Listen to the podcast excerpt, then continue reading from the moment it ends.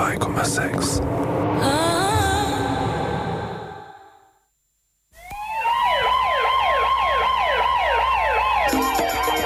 Hallo, hier ist Hans Sapai. Das L steht zur Gefahr.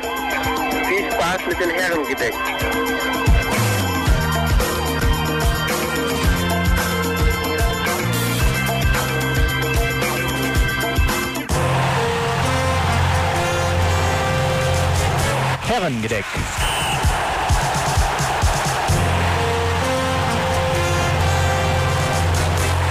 Fußballkultur. Mit Musik.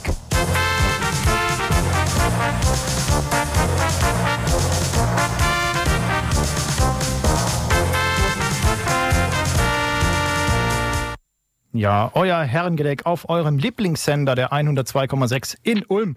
Andreas Kullig am Mikrofon für Radio Free FM. Schönen guten Abend zusammen. Fußballer sind Superstars, auch und gerade für Kinder. Sie sind überall präsent, in Zeitschriften und im Fernsehen genauso wie in sozialen Netzwerken oder auch auf der Konsole.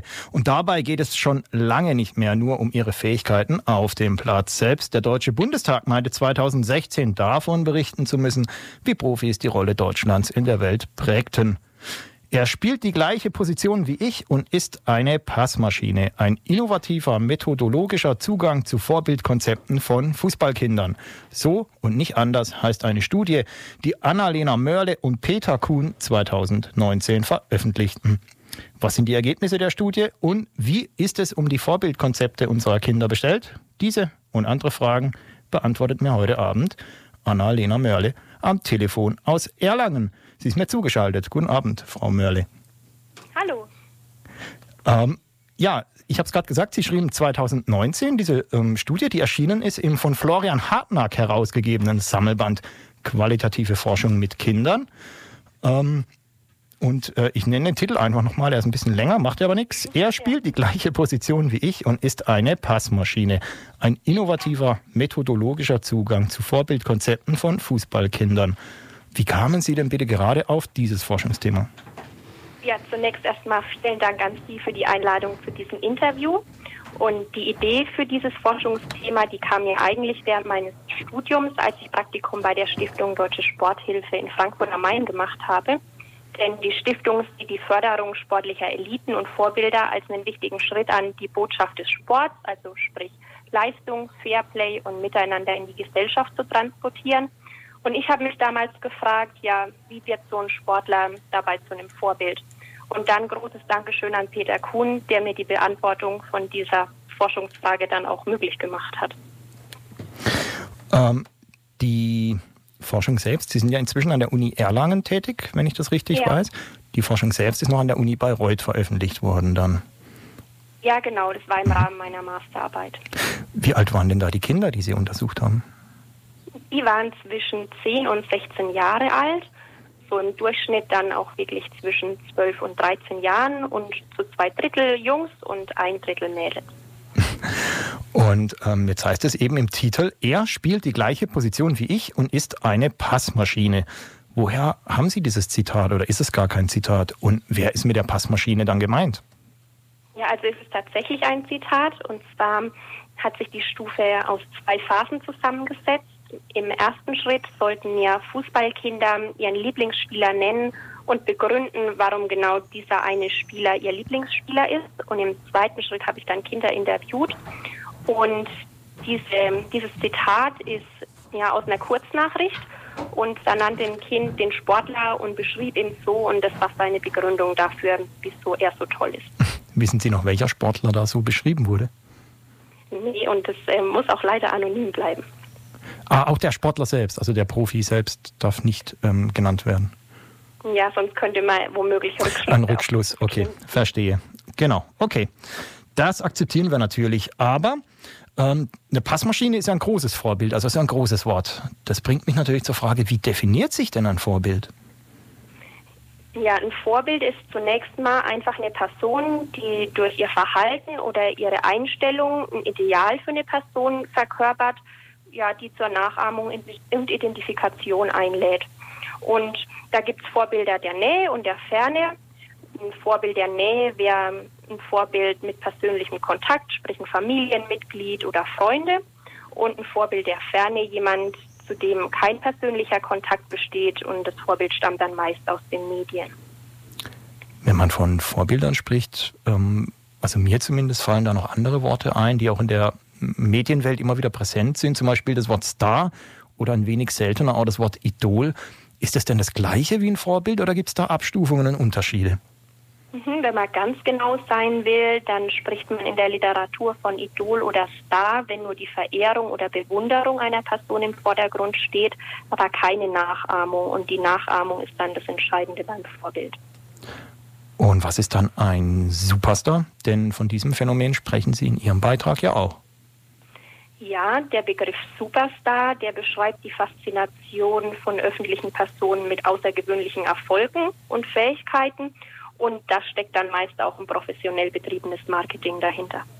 Das heißt, der Superstar ist eigentlich wie ein Star, nur größer? Ja, und ähm, der ist natürlich in den Medien nochmal wesentlich präsenter. Welche Rolle spielen denn dann die Vorbilder für die Kinder? Ja, also man muss sagen, dass in der Literatur zu lesen ist, dass rund zwei Drittel, ja, oder die Hälfte bis zwei Drittel, sagen wir es mal so, aller Kinder und Jugendlichen Vorbild hat. Und die stammen meist immer aus dem medialen Bereich und ein Viertel davon sind ungefähr Spitzensportler. Mhm. Ähm, jetzt habe ich äh, Ihren Beitrag natürlich gelesen und ähm, Sie sprechen da auch davon, dass die beiden Psychologen Albert Bandura und Richard Walters drei Effekte unterscheiden die von der Beobachtung des Verhaltens anderer ausgehen können. Und ähm, ja, können Sie uns ein bisschen vereinfacht oder ähm, für uns Laien quasi darstellen, welche Effekte das sind und wie die sich dann unterschiedlich auf Kinder auswirken können? Also ist es so, dass drei Effekte unterschieden werden. Ich zähle zunächst mal auf. Der modellierende Effekt, der hemmende bzw. enthemmende Effekt und der auslösende Effekt. Und der modellierende Effekt, das ist was, dass eine Verhaltensweise neu angeeignet werden muss. Sprich, ein Kind sieht einen Fußballer, der macht irgendeinen Trick und das Kind hat vorher diesen Trick noch nie gemacht und schaut sich das so an, dass es das nachahmen möchte. Im Sport geht da Bewegungslernen einher. Mhm. Beim hemmenden und enthemmenden Effekt ist es so, dass ja was getan wird von dem Vorbild und dann aber die Konsequenz entscheidend ist, ob ein Kind beziehungsweise es können natürlich auch Erwachsene ein Vorbild haben, das Ganze danach ahmt. Sprich, wenn jetzt ähm, ja eine Schwalbe passiert und äh, dann ähm, ähm, ja mit neg ja mit negativen äh, Kommentaren auf diesen Sportler eingewirkt wird, sage ich mal, oder der dafür bestraft wird, dann würde ein Kind beispielsweise diese Schwalbe auch nicht machen. Wenn aber jetzt ähm, jemand für eine Schwalbe ähm, ja Lob beispielsweise erfährt, dann ist es natürlich für ein Kind auch was, wo es sagt, hm, wenn dem nichts passiert, dann wird mir auch nichts passieren. Und der auslösende Effekt, da ist die Verhaltensweise bekannt und die konsequent nicht, nicht entscheidend. Das ist beispielsweise, wenn ein Sportler jubelt und alle dann mit applaudieren. Ich hoffe, das war jetzt halbwegs verständlich. Ansonsten ne, mhm, ich denke kann ich schon. noch die eine oder andere Frage beantworten. Ähm, ja, ich habe nochmal zu diesem enthemmenden oder hemmenden ähm, Effekt eine Frage. Jetzt haben Sie ja gesagt, wenn jetzt zum Beispiel eine Schwalbe gemacht wird und die wird mit ähm, Lob konnotiert, dann ist die Chance mhm. hoch, dass ein Kind das nachmacht. Jetzt ist es in der Realität ja aber öfter mal so, dass äh, ein Spieler eine Schwalbe macht man sagt, das war nicht anständig, also die quasi die Berichterstattung äh, durchaus kritisch draufschaut, mhm. aber äh, Mannschaft und Vereinsmitglieder sagen, naja, das war halt clever. Also die stellen es ja dann doch wieder ein wenig positiv dar, nämlich als Schlitzohrigkeit. Ähm, Gibt es da, gibt's da eine Tendenz, was jetzt ähm, sich eher dann durchsetzt bei einem Kind? Ja, wahrscheinlich dann das, ähm, wozu das Kind neigt und wem es in der Situation dann auch mehr glaubt. Okay, ähm, würde ich richtig liegen, wenn ich jetzt vermute, dass das eher die Mitspieler des ähm, Schwalbenkönigs sind als die Medien? Das ist eine spannende Forschungsfrage. Kann ich dazu keinerlei Aussage ähm, liefern, weil das wirklich was ist, was nicht beforscht wurde, sondern einfach jetzt zum, zur Darstellung des hemmenden und enthemmenden Effekts herangezogen wurde. Das heißt, wir haben für die Hörerinnen und Hörer hier eine neue, ähm, ein neues Forschungsfeld noch eröffnet. Ja, vielleicht ist ja jemand auf der Suche nach einer Bachelor- oder Masterarbeit. Also, dann äh, könnt ihr uns, äh, euch gerne an uns ähm, wenden. Wir machen hier auch gleich weiter und sprechen dann mal über die Auswirkungen sportlicher Erfolge auf Kinder. Machen vorher aber mal Musik. Und zwar, ähm, Frau Merle, Sie haben netterweise drei Titel ausgesucht. Ich möchte die auch alle drei für Sie spielen. Möchten Sie was dazu sagen oder soll ich sie einfach anmoderieren? Sie können es einfach anmoderieren. Dann hören wir jetzt als erstes mal Stevie Wonder, You Are the Sunshine of My Life, gefolgt von Janis Joplin mit Me and Bobby McGee und am Ende die Toten Hosen. Tage wie diese. Und dann geht es hier weiter mit den Vorbildkonzepten von Fußballkindern im Herrengedeck.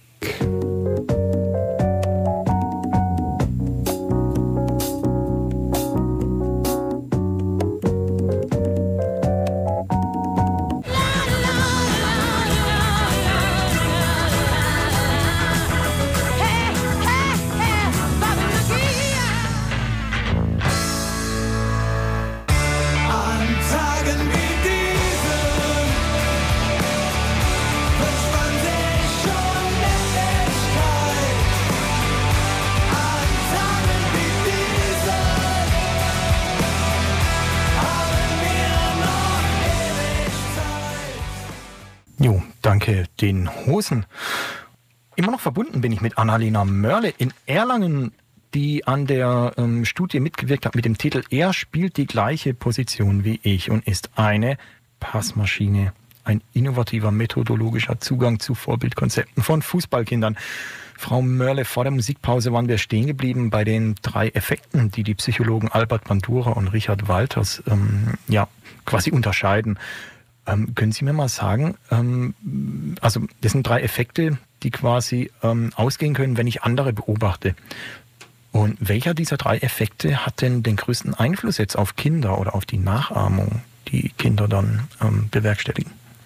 Ja, im Zusammenhang mit der Vorbildfunktion von Fußballern in meiner Studie konnte ich feststellen, dass dieser modellierende Effekt am größten ist. Und zwar sehen Fußballkinder was und wollen das dann auch nachahmen und lernen so neue Bewegungen. Das heißt tatsächlich, das Fußballerische ähm, ist das, was am ehesten nachgeahmt wird, also der Bewegungsablauf, oder zählt dazu auch ähm, zum Beispiel sowas wie, ähm, ja, weiß ich nicht, ähm, Schritt, Schrittfolgen beim Freistoß oder ein gewisses Gehabe von einem Einwurf oder sich beschweren beim Schiedsrichter? Das Beschweren bei Schiedsrichtern eher nicht so, aber alles, was technisch-taktisch ist, schon.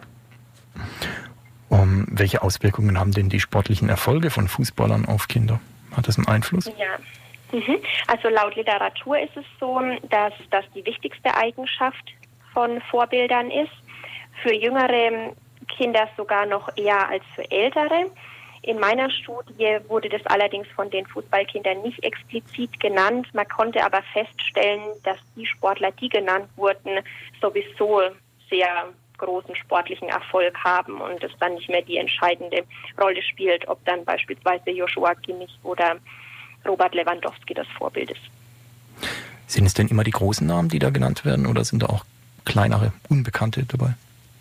Ja, also am häufigsten äh, wurde Cristiano Ronaldo und Messi genannt und leider sind die kleinen Namen nicht die, die genannt werden, sondern es sind eigentlich immer Nationalspieler, die die Kinder aus ihrem Lieblingsverein oder einem europäischen Spitzenclub kennen und somit Vorbilder der Ferne. Jetzt ist ja so, in deutschen Vereinen spielen ja Millionen von Kindern Fußball, auch solche mit Migrationshintergrund. Ähm, jetzt haben Sie ja schon gesagt, Ronaldo und Messi sind so die Hauptvorbilder. Jetzt nehme ich aber an, dass ja ähm, zum Beispiel auch deutsche Kinder, nehme ich an, nicht nur deutsche Fußballer als Vorbild haben, sondern das geht dann schon auch in alle erdenklichen Länder oder konzentriert sich das tatsächlich auf so einzelne wie Ronaldo und Messi in Italien und Spanien? Es konzentriert sich schon, aber entscheidend ist, dass die Vorbilder in europäischen Spitzenclubs spielen. Aber dort dann auch zum Beispiel in der Türkei oder in Frankreich? Genau. Mhm. Ähm, und die deutschen Vereine, sind die dann auch oft genannt? Also ich überlege gerade, da gibt es ja jetzt wirkliche Spitzenvereine, gibt es ja nicht so viele. Ja, also nach ähm, Ronaldo und Messi wurden dann Neuer, Kimmich und Lewandowski als nächstes genannt. Und äh, man muss aber dazu sagen, dass die Studie oder die befragten Kinder aus dem Bundesland Bayern stammen und das natürlich dann auch an der einen oder anderen Stelle ein bisschen die Richtung vorgibt. Waren denn auch Vorbilder dabei, zum Beispiel aus der zweiten oder dritten Liga? Leider nicht. Also tatsächlich alles weit oben angesiedelt. Ja, genau. Wirklich europäische Spitzenklasse. Ähm, jetzt würde mich interessieren, taugen denn auch ganze Vereine zur Identifikation oder sind es wirklich die einzelnen Stars wie jetzt Ronaldo oder Messi? Weil ähm, wenn jetzt zum Beispiel Ronaldo den Verein wechselt, habe ich mir gedacht, dann, also jetzt aktuell ist ja so ein Jugendlicher vielleicht ähm, Ronaldo oder Juventus Turin-Fan sogar, aber wenn jetzt Ronaldo als Beispiel nach Paris ginge, wäre er zwar immer noch Ronaldo-Fan, aber auch für Paris. Das heißt, das macht sich dann ja äh, in dem Fall am Namen fest. Oder hängt es auch mit am Verein? Ja, von den acht, bis, ähm, acht von zwölf Fußballkinder hatten dann im Interview schon beschrieben, dass der Fußballer auch ihrem Lieblingsverein angehört, aber der Verein ist an der Stelle nicht der Hauptfaktor. Ich kann da eine nette Anekdote erzählen und zwar habe ich ein Kind interviewt.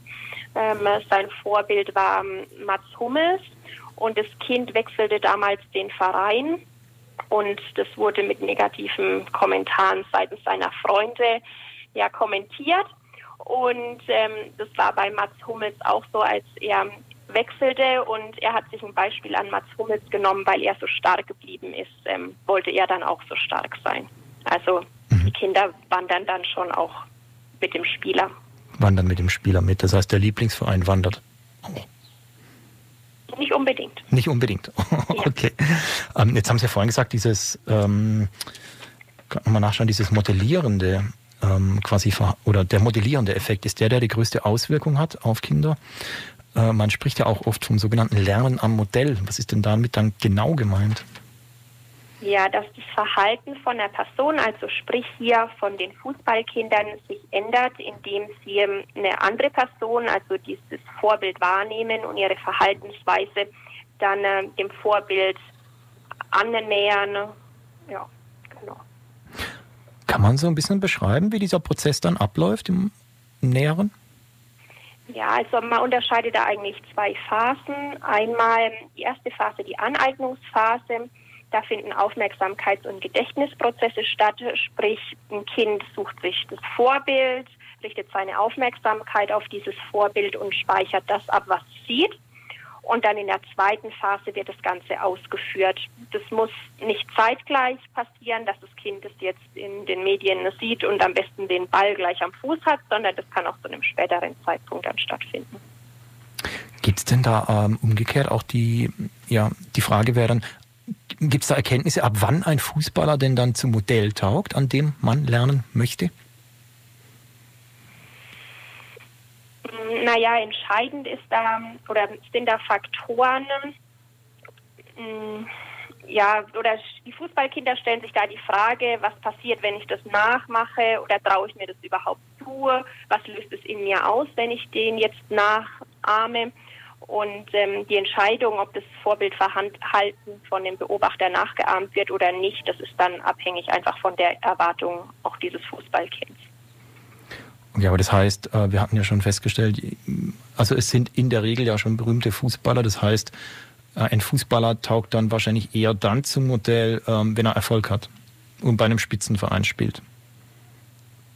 Ja, das ähm, konnte auf jeden Fall identifiziert werden, aber es ist natürlich auch so, dass ein Kind schon einschätzen kann, ob das, was der Fußballer zeigt, überhaupt für ihn nachahmbar ist oder nicht.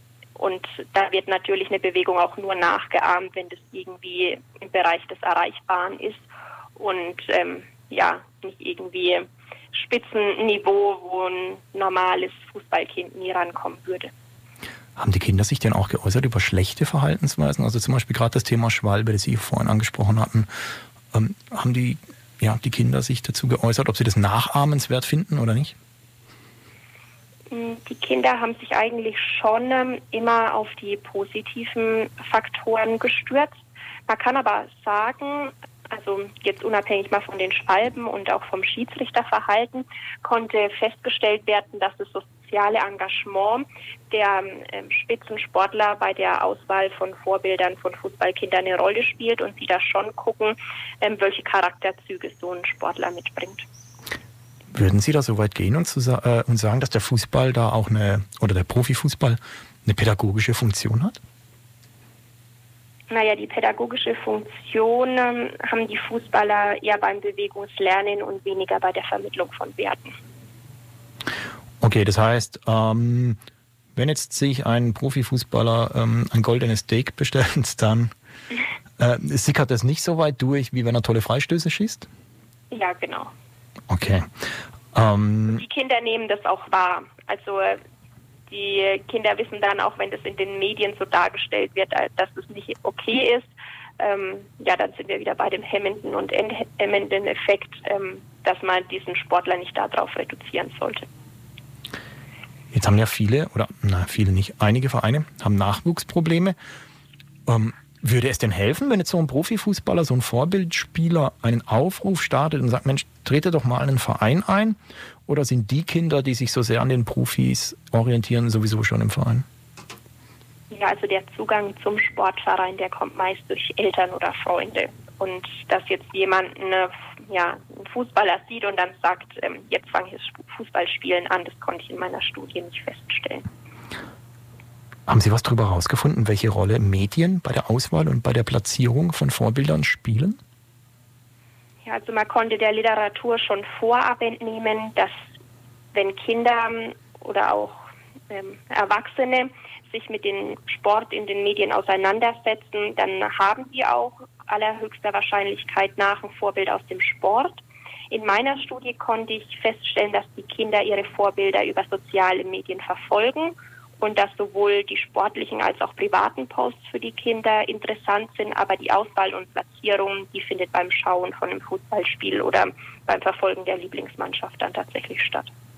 Hat denn eigentlich jedes Kind wirklich ein Vorbild im Fußball oder ähm, gibt es Zahlen dazu, wie viele das sind? Oder gibt es einfach auch Kinder, die sagen, nö, ich habe gar kein Vorbild, ich spiele einfach und ja, also allgemein, jetzt ganz unabhängig vom Fußball, kann man sagen, dass ungefähr 50 Prozent der Kinder ein Vorbild haben und 25 der Kinder, Prozent der Kinder und Jugendlichen haben Spitzensportler als Vorbild. Und da kann man wiederum sagen, dass die Mehrheit dann Vorbilder aus der eigenen Sportart hat. Gibt es da Unterschiede zwischen Jungen und Mädchen? Ja, man kann sagen, aber das ist jetzt nicht aus meiner Studie, sondern was in der Literatur zu finden ist, dass mehr Jungen als Mädchen zum einen Vorbild haben und dass die Jungen auch eher Spitzensportler als Vorbilder haben und die Mädchen sich Vorbilder außerhalb des Sports suchen. Gibt es denn auch Jungs, die eine Fußballerin zum Vorbild haben?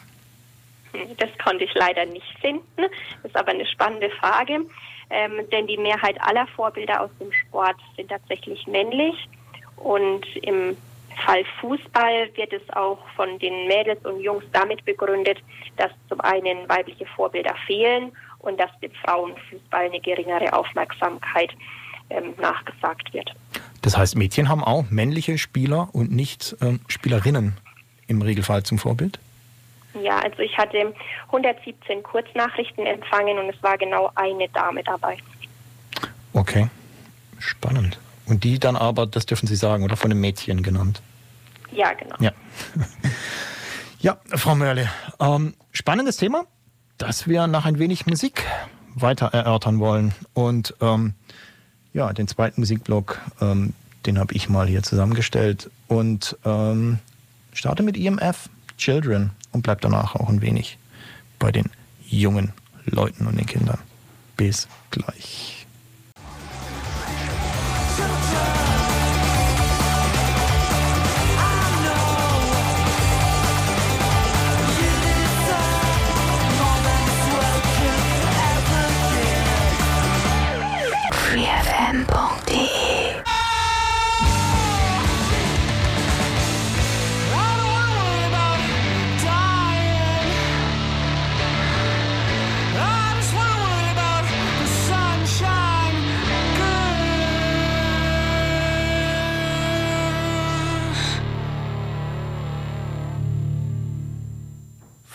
FM, Herrengreck, Andreas Kullig, Passmaschine, das müsst ihr wissen. Es geht um die Vorbildkonzepte von Fußballkindern. Heute Abend, gerade gehört haben wir die Japan Droids mit Young Heart Spark Fire. Verbunden bin ich immer noch in Erlangen mit Annalena Mörle.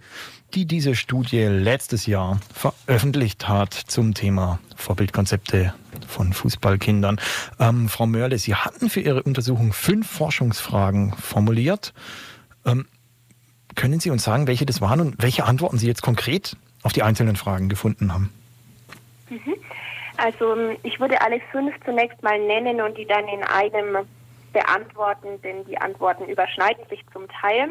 Ich habe mich gefragt, welche Sportlerinnen nehmen sich Fußballkinder zum Vorbild? Worüber identifizieren sich Fußballkinder mit ihrem Vorbild?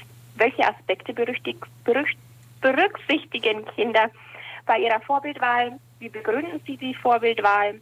Und inwiefern ist für Fußballkinder ihr Vorbild ein Vorbild? Ja, was konnte ich feststellen? Fußballkinder wählen sich zunächst immer männliche Vorbilder. Sie nehmen sich Nationalspieler zum Vorbild, die sie durch ihren Lieblingsverein oder den europäischen Spitzenclub kennen. Und da handelt es sich überwiegend um Spieler, die in ihren Mannschaften eine leitende Rolle übernehmen. Die Identifikation der Fußballkinder mit ihrem Vorbild erfolgt maßgeblich über die taktische Position. Und das ist an dieser Stelle ganz entscheidend, denn Kinder, die Stürmer sind, haben dann einen Stürmer als Vorbild, denn sie schauen sich bei ihm ab, wie er Tore schießt und andersrum schauen sich Kinder aus der Abwehr an, wie ihr Lieblingsspieler die Tore verhindert und wollen das Ganze dann auch nachahmen.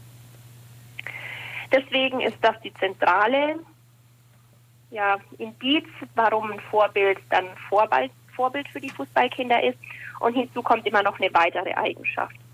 Beispielsweise die Persönlichkeit oder die Zugehörigkeit zum Lieblingsverein oder ja, welches technische und taktische Know-how zusätzlich zu dieser Position des Vorbilds alles mitbringt.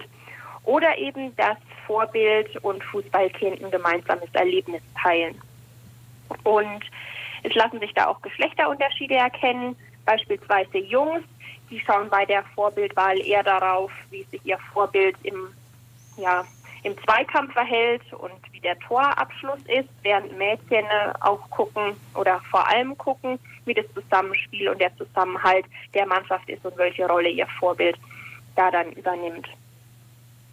Und ich hatte vorhin schon mal erwähnt, dass auch das soziale Engagement eine Rolle spielt und da die Fußballkinder meist auch sehr gut darüber informiert sind und die Vorbildfunktion dann vor allem im Zusammenhang mit dem Bewegungslernen der Fußballkinder einhergeht. Mhm.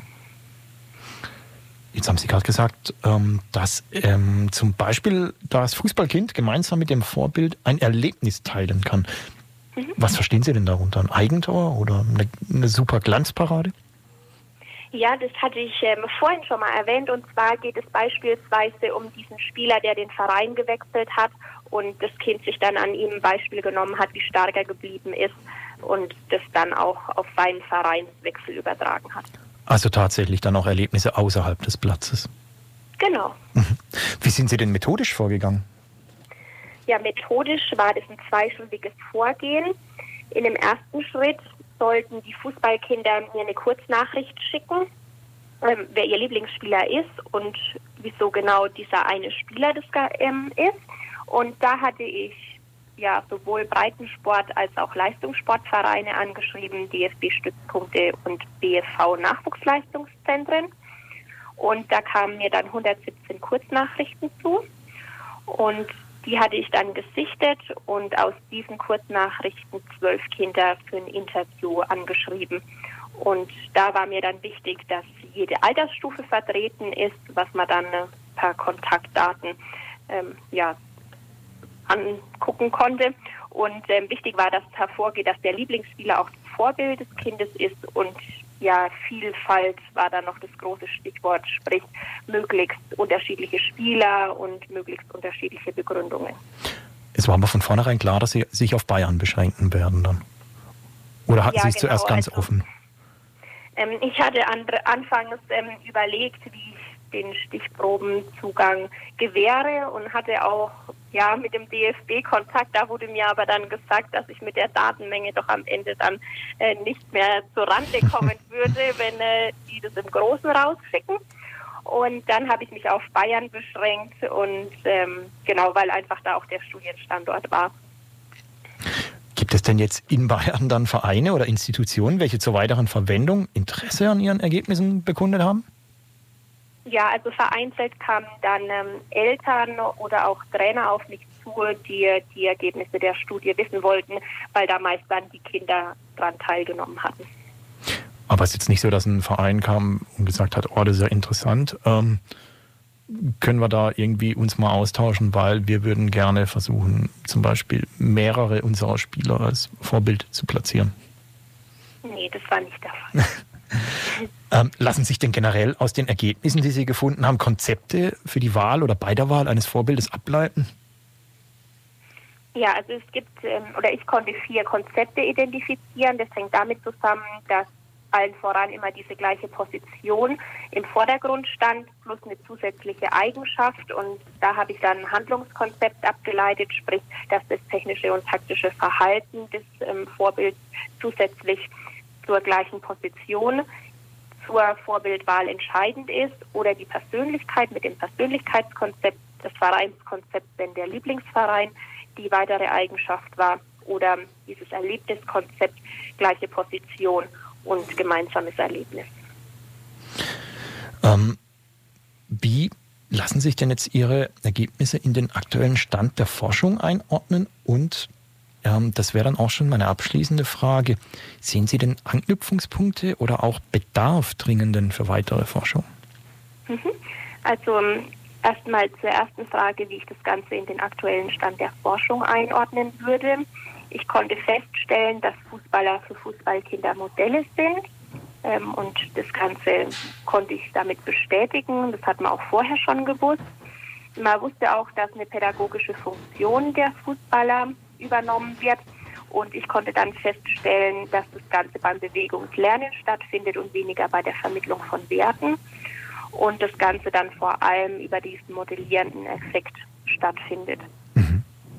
Und ja, in der Literatur wurde ja anfangs gesagt, dass die wichtigste Eigenschaft spitzensportlicher Vorbilder der sportliche Erfolg sei. Das Ganze konnte ich nicht bestätigen, aber das hatte ich ja schon eingangs erwähnt, dass alle genannten Sportler auf einem sehr hohen Niveau spielen und deswegen da dann nicht entscheidend ist, welche Person das dann genau ist, dieses Vorbild.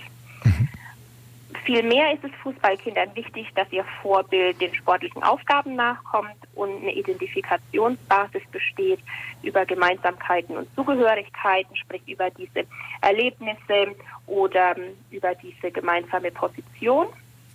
Und ja, die Jungs, die achten da vor allem auf das sportliche Können, was ich auch bestätigen konnte. Und dass Mädchen männliche Vorbilder wählen, das konnte ich auch dann bestätigen. Und Anknüpfungspunkte, ja, wie die Studie jetzt weitergehen könnte oder wie man ausgehend von diesen Ergebnissen weitermachen könnte, da ist natürlich denkbar, dass man sich noch mehr Fußballkinder anguckt, mit noch mehr Fußballkindern ein Interview führt oder was natürlich auch spannend wäre zu gucken, wie das sich in anderen Sportarten verhält, sowohl in Mannschaftssportarten als auch in Individualsportarten. Das heißt, da gibt es noch gar keine Studien dazu? Nee, da sind dann wieder die Zuhörer gefragt, wenn sie da noch eine Idee brauchen. Ja, dann, Frau Merle, danke Ihnen, dass Sie heute Abend eine Stunde Zeit für uns hatten und äh, auch unsere Zuhörerinnen und Zuhörer mit einem Arbeitsauftrag in den Abend entlassen. Ähm, spannendes Thema. Ich habe viel gelernt und ich schicke ganz, ganz liebe Grüße nach Erlangen. Bleiben Sie gesund. Ja, dann vielen Dank für das angenehme Gespräch und Ihnen und den Zuhörern dann noch einen schönen Abend. Herzlichen Dank.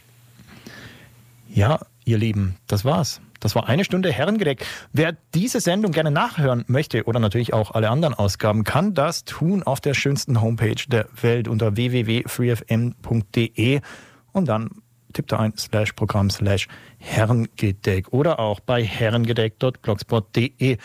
Wir hören uns wieder, wie immer, in vier Wochen. Zu Gast wird dann Ronny Blaschke sein. Er ist Autor und Sportwissenschaftler, beschäftigt sich sehr viel mit Fußball, mit äh, Gewalt und auch mit Diversität. Und er hat ein neues Buch, das heißt Machtspieler. Und es wird dann in vier Wochen im Gespräch mit ihm also um Fußball und Macht gehen. Ähm, auch ihr, hoffe ich, bleibt natürlich gesund und fit. Und zum Abschluss gibt es heute einen Klassiker. Management mit, na klar, Kids. Bis dann. Ciao.